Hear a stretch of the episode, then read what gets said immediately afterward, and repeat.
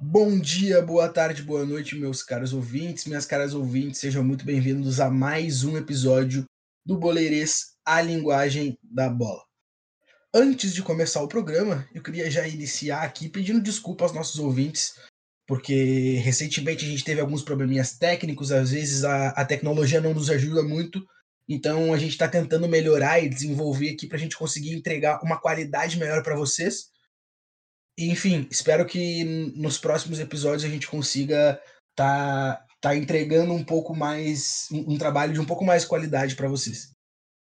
Vamos dar início para o nosso programa de hoje. Hoje a gente vai falar sobre as recentes demissões dos treinadores que a gente teve no Brasil. Uma delas aqui na aldeia, né? A demissão do Cudê e também uma outra grande demissão no cenário brasileiro que impactou bastante, que era o que é a demissão do Domenech Torrente do Flamengo e a contratação logo na sequência do Rogério Ceni. Então a gente vai falar sobre esses dois assuntos no programa de hoje.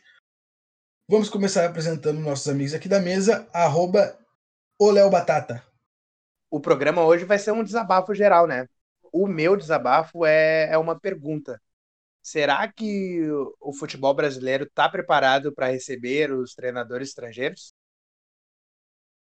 É, não sei, tem bastante opinião sobre esse ponto dos treinadores estrangeiros no Brasil, né? Arroba Estevam Peralta. Com todo respeito ao Abel Braga, voltamos totalmente ao retrocesso. É verdade, é verdade. O Inter, olha, decepcionando o seu torcedor nos últimos dias. Enfim, vamos iniciar o nosso programa aqui. E acho que a gente precisa começar falando né, da demissão do Eduardo Cudê e a contratação do Abel Braga, como já foi citado aí pelo Estevam e que foi algo que de certa forma impactou bastante, mas que até não foi tanta surpresa assim, porque a gente já, já tinha rumores sobre questões internas não estarem muito boas dentro do internacional, etc. Aí teve a situação da proposta que o, que o Cudê recebeu do Celta de Vigo, da Espanha, um clube de, um clube de pequena expressão na primeira divisão espanhola, que briga por, por briga contra o rebaixamento e, a, e, saiu do Inter, largou o Inter e foi treinar o time espanhol. E a princípio tá indo treinar o time espanhol, né? Parece que não se tem certeza ainda sobre isso, mas deve estar indo para o time espanhol. E aí, Guris? O Batata falou que é que o programa de hoje vai ser cheio de desabafos, né? Estamos três colorados aqui na mesa e, enfim, o que, que vocês têm a dizer sobre essa saída do Cudê? Primeiramente, eu queria dizer, né, meu, que o, que o Cudê foi derrubado pela diretoria, né, desde a saída do, do Alessandro Barcelos, que tinha um relacionamento muito bom com o próprio Cudê. Ele tinha ficado chateado, tudo, falou na entrevista. Uh, saiu por questão política, né? O presidente se fez de louco, disse que não sabia que o Alessandro Barcelos ia se, ia se candidatar, sendo que estava todo mundo falando que ele ia se candidatar. Se fez de vítima, né? Assim como fez na, na entrevista anunciando o Eduardo Cudê saindo, uh, dizendo que não tinha briga, não tinha nada, uh, achando que o torcedor é palhaço. Aí o Cudê teve briga com o Caetano sobre o elenco curto, ficaram aquela, naquela birra os dois, em vez de se acertarem ali, uh, ficaram brigando na, na imprensa. O Cudê não é um cara que se acomoda, tá sempre querendo evoluir, uh, queria novas peças, porque foi prometido para ele novas peças, mas por causa da pandemia o Inter não pôde trazer. É, ele mesmo disse, né? Ah, por conta da, da por conta da, da, pandemia, não, a gente não pôde trazer novos jogadores. E veio, veio o Abel, que é o cara da aldeia, que o Guerrinha, que o Baldaço da vida gostam, porque é um cara acomodado, não vai reclamar, e, o, que, e, e quem se beneficia é os diretores internacional, né? Porque ele é um escudo o Abel é aquele gente boa, com todo respeito ao Abel, campeão mundial, mas é um cara que é um retrocesso. Não vem mostrando futebol, não vem mostrando um trabalho bom faz muito tempo. Teve a passagem no Inter em 2014, até acho que foi boa a passagem pelo Inter. Tem algumas ressalvas, mas nos classificou para Libertadores. Mas vamos lembrar, né, que o Abel não quis vir para o Inter em 2016 por causa que não pegava trabalho no meio, o Inter estava uh, desculpe o palavreado, numa merda, né? O Inter caiu para a segunda divisão depois e o Abel não quis abraçar a barca, não quis. Uh, eu fiquei muito triste na época. Depois, uh, ano passado, entrou, pegou o meio trabalho com o Cruzeiro e agora pegou o meio trabalho com o Inter também. Então acho que o, o Abel faltou coerência.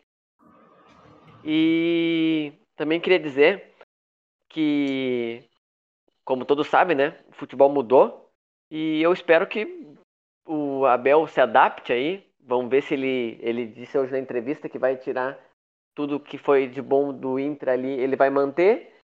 Vamos ver se ele vai conseguir, né? Manter a pressão alta, manter o time sempre ligado. Eu duvido muito. Uh, eu acho que o Abel é um técnico bem conservador. Não acho que ele vai manter isso tudo do, do Kudê. E, mas eu sou torcedor, né? Eu torço pro Inter, não torço por técnico nenhum. Mas eu fico muito triste porque o Inter vinha em evolução, uh, rompeu em, em, 2019 com um modelo reativo, né? Que era do Odair, também do Argel. E agora volta pro ostracismo, né? Mas eu desejo toda a sorte pro Kudê. Uh, todo mundo está dizendo aí, né, que é um retrocesso na carreira dele. Eu vi algumas pessoas, ah, por que ele vai trocar o Inter pelo Celta de Vigo? O Inter é muito maior que o Celta de Vigo. Mas eu acho que é uma porta de entrada para ele para uh, clubes médios e grandes da Europa, porque a gente tem alguns exemplos do Simeone, né? O Simeone, primeiro técnico, primeiro time que ele treinou foi o Catania na, na Itália, o próprio Pochettino, ex-Tottenham, uh, ele começou no espanhol, daí depois foi para o Southampton.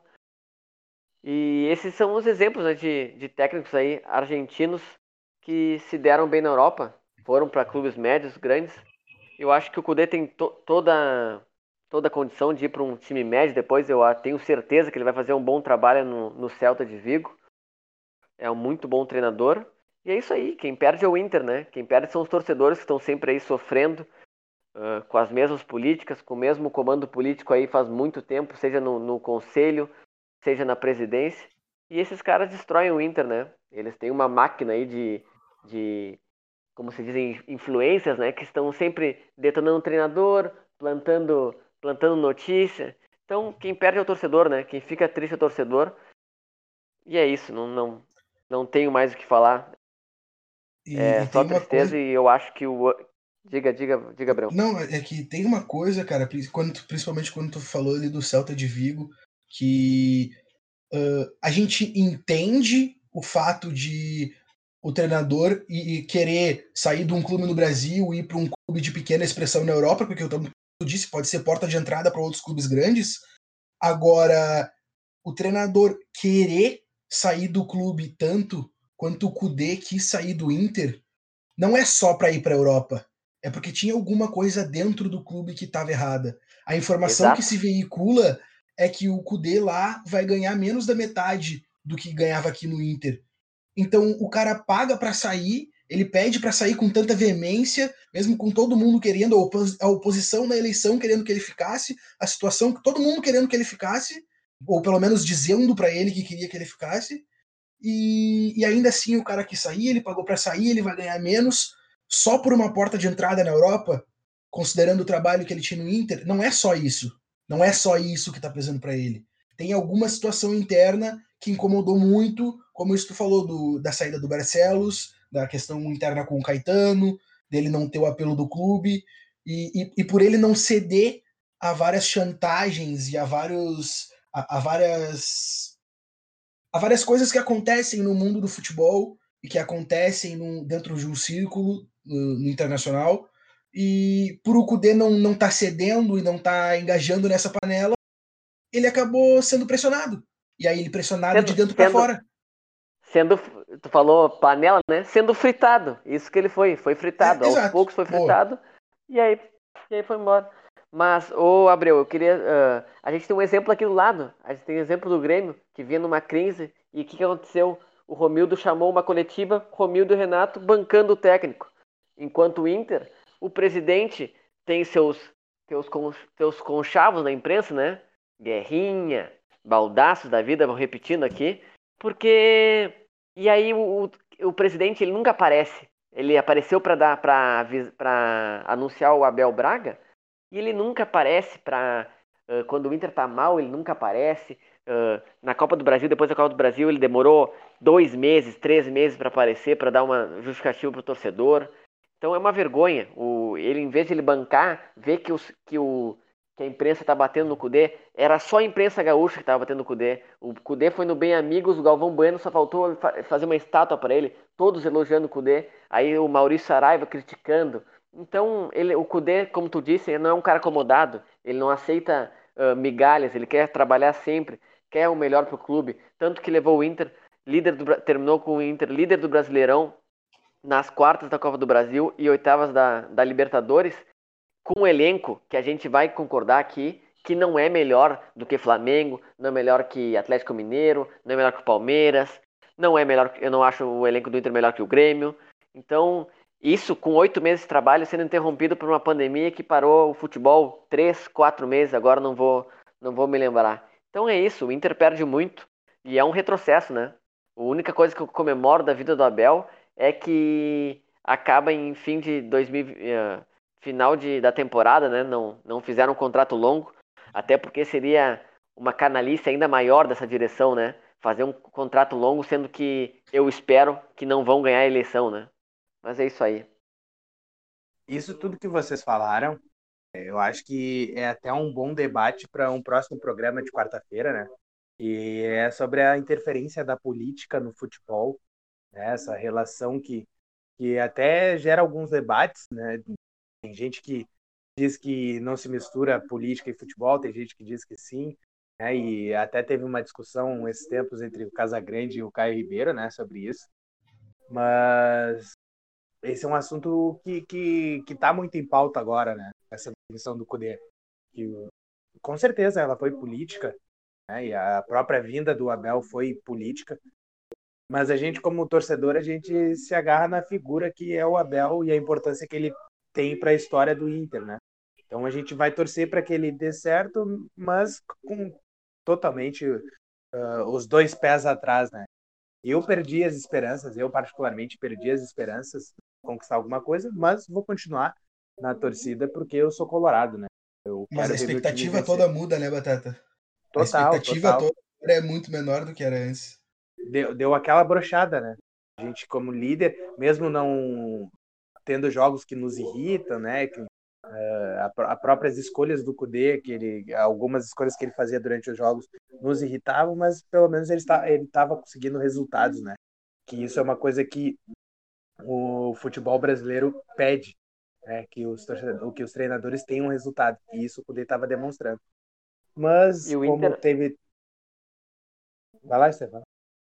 Não, não, uh, desculpa te interromper, mas uh, que o Inter é um, como eu disse ali no início, no início, né? É um retrocesso total. Era um trabalho que uh, eu até disse no programa, né? Eu não acho que o Inter vai ganhar um título esse ano com, com o Cudê ali, porque é um, é um trabalho que é para ano que vem, é para daqui a dois anos, mas é um trabalho que vai se consolidar, que o Inter vai ter um time. É que nem o, o a gente tem a experiência aqui do lado, do Grêmio, que deu tempo, o Roger uh, montou o time, aí o Renato pegou, ajeitou umas peças e aí o Grêmio uh, empilhou títulos. Então o Inter é um retrocesso total. Dá vontade até de chorar aqui. calma, Estevam, calma. É para desabafar, mas não é não é para chorar, tá? Enfim, vou mudar de assunto, né? Esse, esse lance da política a gente pode trazer num, num, outro, num outro programa, não sei se vocês concordam também, mas eu quero pegar o meu destaque, né? E tentar entender se o futebol brasileiro está preparado para os treinadores estrangeiros. Né? Eu pego o caso do Inter. Do Inter até foi noticiado, estava rolando em alguns grupos do WhatsApp que, que eu participo, que o Escloto tinha sido oferecido para o Inter né? O Esqueloto que foi treinador, foi jogador, um grande jogador do Boca e foi treinador também do, da equipe argentina. E o Aguirre também pediu demissão lá do time que ele estava no Catar e aí já, já veicularam o nome dele. Né?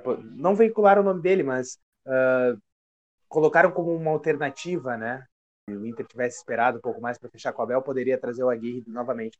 Mas a gente sabe que o Inter não tem sucesso com treinadores estrangeiros, né? Fossati foi demitido no, no, meio do, no meio do trabalho. Não que eu concorde com, com o futebol que, que ele estava apresentando né, com, com a equipe que, que ele tinha em mãos. Né? O, o próprio Aguirre foi demitido mostrando um belo futebol né, e, e conseguindo alguns resultados interessantes também com o elenco que tinha. É, agora o Cudê. Então, treinador estrangeiro no Inter, eu tenho certeza que não dá mais certo. Então, a gente tem que tentar resolver com os da casa aqui, com treinadores brasileiros que estão bem, porque o, a instituição internacional não está preparada para treinadores. Mas eu vou ampliar esse debate para outros clubes também, né? Uh, aí, se a gente for falar de São Paulo, tem um outro caso que daí eu não concordo, né? Que é da questão dele tá sempre reclamando. O que o Cudê estava fazendo agora, de falar de elenco curto, elenco curto, é o que o São Paulo fez no Santos, né? Que eu não concordo. Eu não concordei com, com as coletivas do Cudê, né? Que ele estava sempre reclamando do elenco curto. É, tudo bem, foi prometido alguma coisa para ele e não foi cumprida. Foi totalmente errado da parte da direção. Mas ele vir em toda a entrevista e bater nesse ponto, para mim não era certo. Ele tinha que trabalhar com, com isso. É isso que tem. Se está insatisfeito, sai. Foi o que ele fez. Né? E, e o Sampaoli, a gente sabe que ele detonou o Santos. Né? O Santos está. Uh, o, o, Santos já vem de más administrações, né? Mas o Sampaoli, a cada rodada que, que ele não vence uma partida, ele pede um jogador novo. Né? Isso ele tá fazendo com o Atlético, a gente já vem falando aqui, né? Não sabe se. É, e ele vai acabar com o Atlético também, cara. Exato, a gente, não, a gente não sabe se essa conta vai ser paga, né? A gente já comentou isso algumas vezes aqui. E mas também ele, ele brigou bastante lá no Santos, né? Ele cumpriu um ano de contrato, ele foi até o final do, do Campeonato Brasileiro e saiu do Santos. Né? Aí o Atlético veio e trouxe ele. Aí também teve a questão do, do Jesus, mas aí do Jesus foi, foi diferente, né? Foi entre aspas, parecida com, com essa do Cudê, porque teve uma proposta do, do time que, que, que ele é ídolo, né? Mais algumas relações aí uh, pessoais dele que, que, que surgiram aí, que a gente não sabe se é verdade ou não. Né? Então o Jorge Jesus acabou indo, mas agora teve o Domenech, que eles trouxeram para ser o substituto, e que com duas goleadas que ele sofreu com, em confrontos diretos né, no Campeonato Brasileiro, foi a, a, a, convicção da diretoria totalmente se foi, né? Eles foram lá e demitiram o cara. É, aí uh, trouxeram agora um treinador brasileiro, né? Que é o Rogério Ceni. É, então eu, eu, eu, me espanta né, essa questão assim, porque o, os treinadores estrangeiros eles trouxeram algumas uh, coisas importantes, né? Esse debate também está rolando desde, desde o ano passado com o que Jesus fez no Flamengo né? Os treinadores estrangeiros eles trouxeram coisas importantes para o futebol brasileiro, né? Mas não quer dizer que eles revolucionaram o futebol brasileiro, né? Mas uh, será que, que, que, a gente está preparado, né? A gente consegue dar um, um respaldo, a gente consegue dar um, um tempo de trabalho para que esses treinadores que vêm de fora consigam fazer o trabalho deles, consigam implementar as ideias deles nos clubes. É uma coisa que o que o que o Estevão falou, né, sobre o Cudê não aceitar migalhas, né? Daqui a pouco, eh, essa é uma questão, né, que, que os dirigentes da, da, dos clubes brasileiros podem fazer, né, para tentar seduzir esses, esses treinadores, né, de, de prometer mundos e fundos e não cumprir. E, e aí o clube acaba ficando nessa saia justa. Né? Assim como eu não concordo com o Cudê, da, da, dele não ter ele tá sempre reclamando, né, do elenco curto e tudo mais. Eu acho que ele fez certo, né, de ter de ter pedido para sair. Me pegou de surpresa, é claro que eu fiquei triste com, com essa situação de ele ter saído, né, porque eu achava que ele que ele poderia render um título para o Inter logo ali, né? Mas eh, a, a atitude dele né, foi, foi coerente com aquilo que ele pensa e o que ele mostrava nas, nas entrevistas, né? de não aceitar migalhas, como, como mas, o falou. Mas, ô Batata, então... é que eu queria falar essa relação em migalhas, era, não, não era nem em relação a isso, entendeu? Era em relação que o, o time estava acomodado.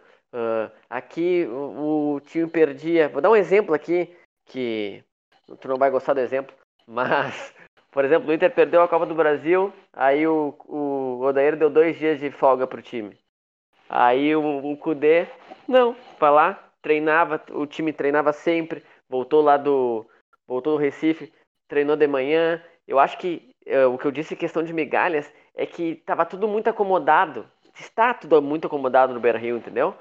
Parece que eles não, não, não, não olham o futebol evoluindo a todo momento e eles estão tão assim, ó, esperando, esperando cair um título. Mas não, é, é só ver quem ganhou título nesse tempo. Times de menor expressão, como, como o Atlético Paranaense, ganhou um título na nossa casa, uh, em, na frente de 50 mil torcedores, com um projeto, com um projeto para chegar até o título. O Inter não tem projeto. Quando começou um projeto com o Cudê agora, é interrompido para trazer o ultrapassado Abel Braga, com todo respeito ao Abel Braga, como eu já disse.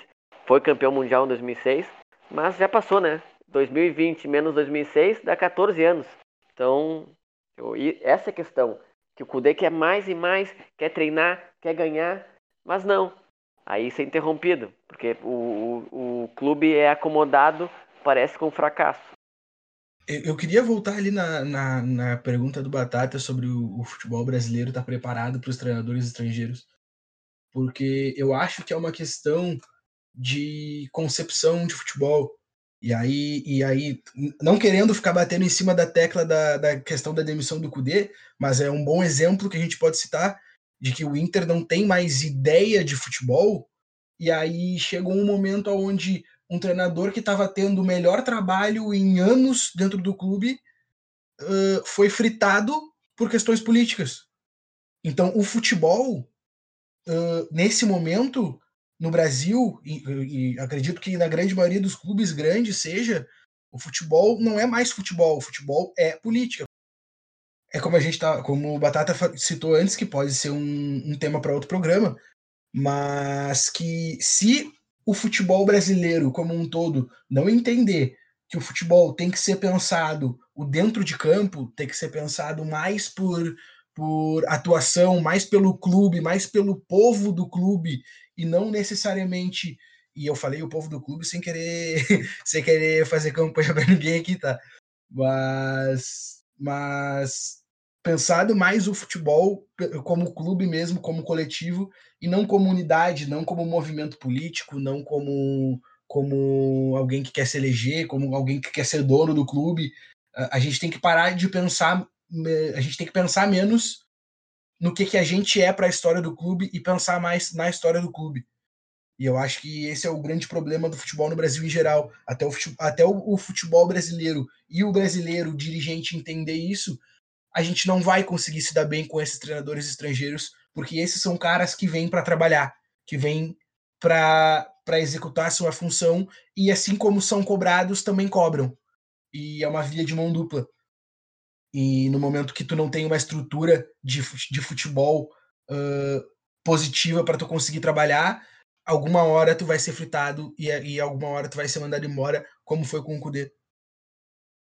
E o Abreu, falando um pouco agora sobre sobre tava pensando aqui, né, que time será que o Abel vai mandar campo? Eu já vi gente falando que que da Alessandro volta ao time titular, que Rodinei volta ao time titular. Eu espero que isso seja mentira, né? Porque seria inadmissível o D'Alessandro ser titular do Inter.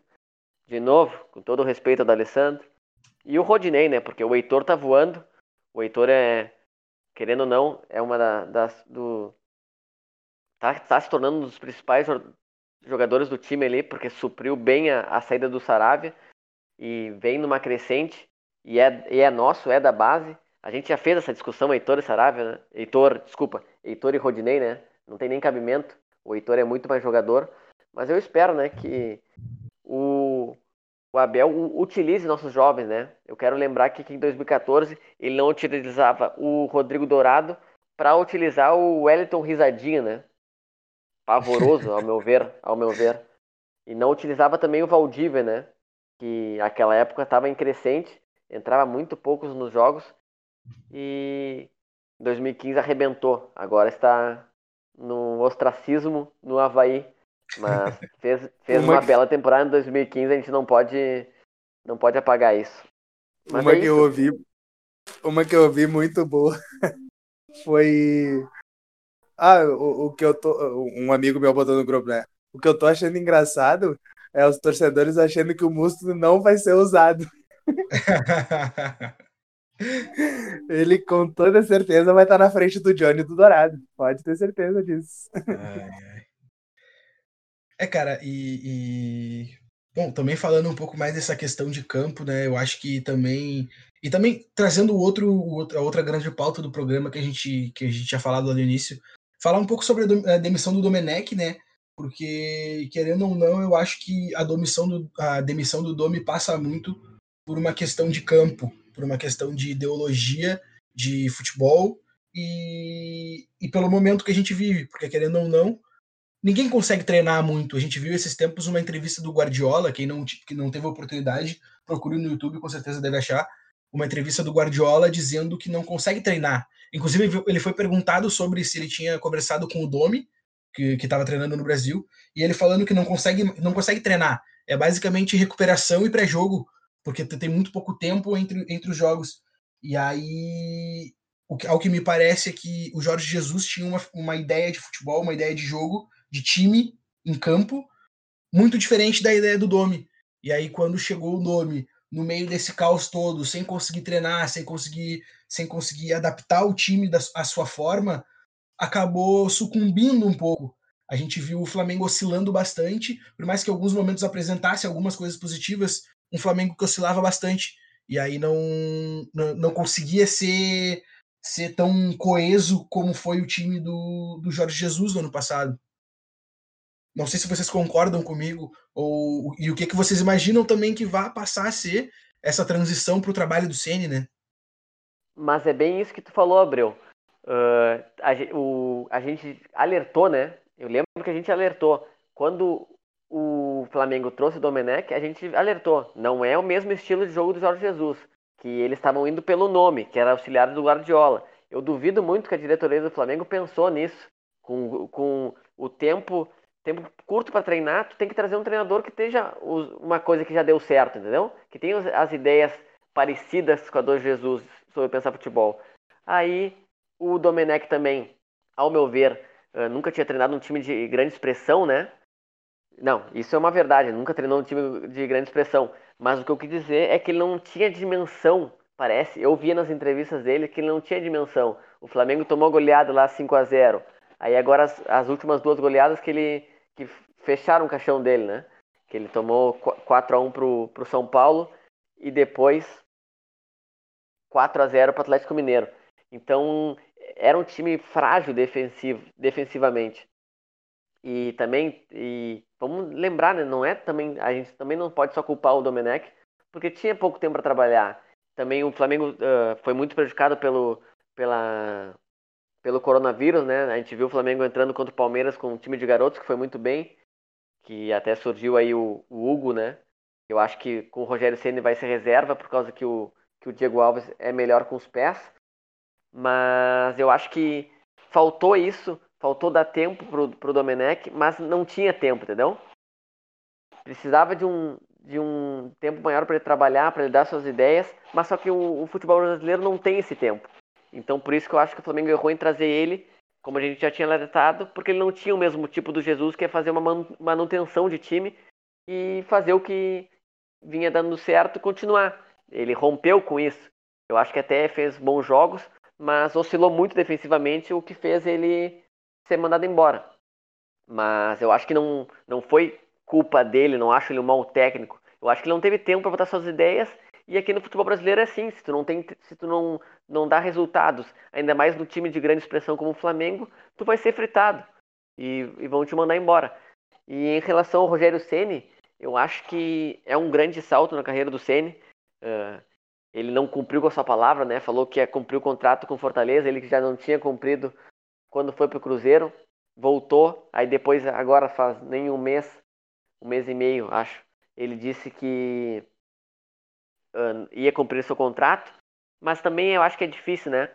O Flamengo veio, uh, como disse o, o, Pacheco ali, cavalo encilhado não, não se passa duas vezes, então capaz ele não teria essa oportunidade. Eu acho um técnico muito promissor, o, o Ceni, e acho que tem tudo para dar certo no Flamengo.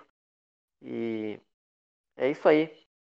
Acho que a gente vai ficar nesse debate, né? Porque os, que os técnicos reclamam, né? Que o, o, os dirigentes não dão tempo para eles trabalharem, e aí o Ceni faz isso, mas eu acho que tinha oportunidade de trabalho melhor, com um maior, melhor grupo do Brasil, com dinheiro à vontade.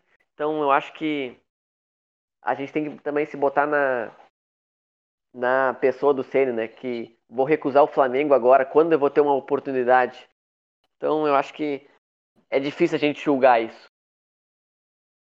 Isso foi uma coisa que a gente falou no, naquele programa sobre as demissões né, de treinadores, que é o comportamento também dos treinadores em relação a, a pedidos de demissão e tal, que o, o Rogério Ceni tinha feito isso, o Thiago Nunes fez isso no Atlético Paranaense e tudo mais.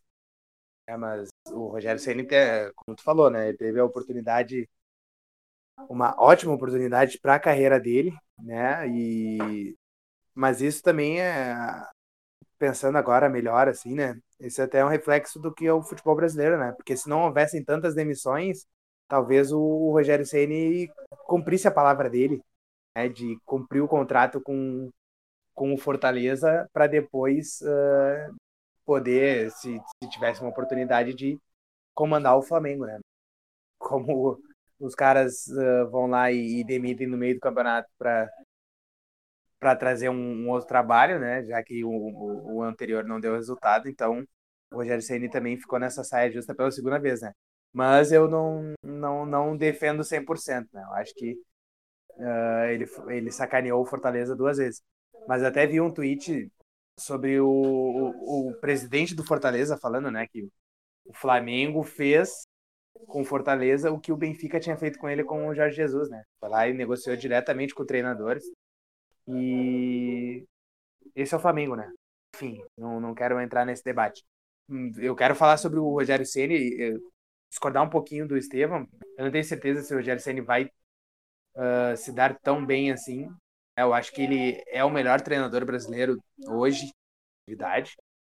É, ele tem um estilo de jogo parecido com, com o do Domenech, né? Ele trabalha até, de certa forma, um jogo posicional no, trabalhava né, no Fortaleza. Uh, mas eu quero ver como ele vai fazer a gestão desse elenco, né? O Estevam já falou ali, acha que o Diego Alves vai ser titular, né? O Hugo tá, tá vindo muito bem. Daqui a pouco vai, o Gabigol vai voltar, né? Tem diversos jogadores uh, para cada posição. Então eu quero ver como ele vai comportar gerindo esse elenco, né? E, e, e também mostrando as suas ideias né, durante as partidas. Mas eu acho que foi uma boa contratação do Flamengo, acho que é uma aposta interessante. Não sei se para o meio do campeonato, no meio da, da, do trabalho. Acho que se ele tivesse uma pré-temporada, daqui a pouco poderia implementar um trabalho melhor, né? Mas uh, é esperar para ver, né? A gente torce para o Inter ser campeão, mas fica curioso com, com, um trabalho, né, um bom futebol jogado no, no país, né? Então vamos, vamos ver como é que vai se comportar esse Flamengo aí do Rogério Senna. É, mas é isso, né? Vamos, vamos esperar para ver. A gente chegou a comentar, acho que algumas vezes aqui, ou pelo menos no nosso grupo a gente comentou que o, que o como vocês falaram agora, que o Rogério Ceni vem fazendo um trabalho muito bom no Fortaleza, vinha, né, fazendo, e, e que é um dos melhores treinadores no Brasil hoje em atividade mesmo. Então, vamos ver como é que vai ser com esse super time do Flamengo. Uh, tem algumas questões para lidar aí, né? Mas a gente lembra que o Ceni já vai estrear agora no meio de semana também, assim como o Abel, como, como Abel Braga aqui no Inter. Então, os dois, tanto o Flamengo quanto o Inter, jogam às nove e meia dessa quarta-feira. O Flamengo contra o São Paulo, o Inter contra o América Mineiro, os dois pela Copa do Brasil. Então, claro que nesse primeiro jogo é difícil se ver qualquer coisa acontecendo, porque eles acabaram de chegar, tem menos de dois dias de trabalho mas vamos acompanhar nas próximas semanas como é que isso vai acontecer. Vamos lembrar também Ô, que o Grêmio. Oi. Não, perdão de interromper de novo, como sempre interrompido, mas eu queria dizer, eu esqueci de dizer, que eu tô com muito medo que o Inter seja eliminado pelo América Mineiro. Que esse fato novo já nos trouxe alguma coisa, né? O que, que vocês lembram desse fato não, novo? Não, não é nem bom lembrar. lembrar disso, né? É, não precisa. Mas não, eu só queria, só queria salientar isso, porque ah, depois a gente tem um programa de quinta-feira, né? De sexta. Depois a gente tem um... É, isso. Depois a gente tem um programa de sexta. E aí é muito fácil eu falar sexta que eu tava com medo, mas eu já tô com medo agora. É, é, vai ser complicado. Vamos ver, vamos ver. O, o, como eu ia dizendo, lembrando que o Grêmio joga às sete da noite dessa quarta-feira contra o Cuiabá, fora de casa, pela Copa do Brasil também. Mas é isso, galera. Obrigado por nos acompanharem até aqui. Sigam nos acompanhando nas nossas redes sociais. Lembrando que lá no arroba no Instagram saiu uma análise dos times que enfrentam a dupla Grenal agora pela Copa do Brasil. Então segue lá e acompanha as nossas opiniões. E até a próxima. Tchau!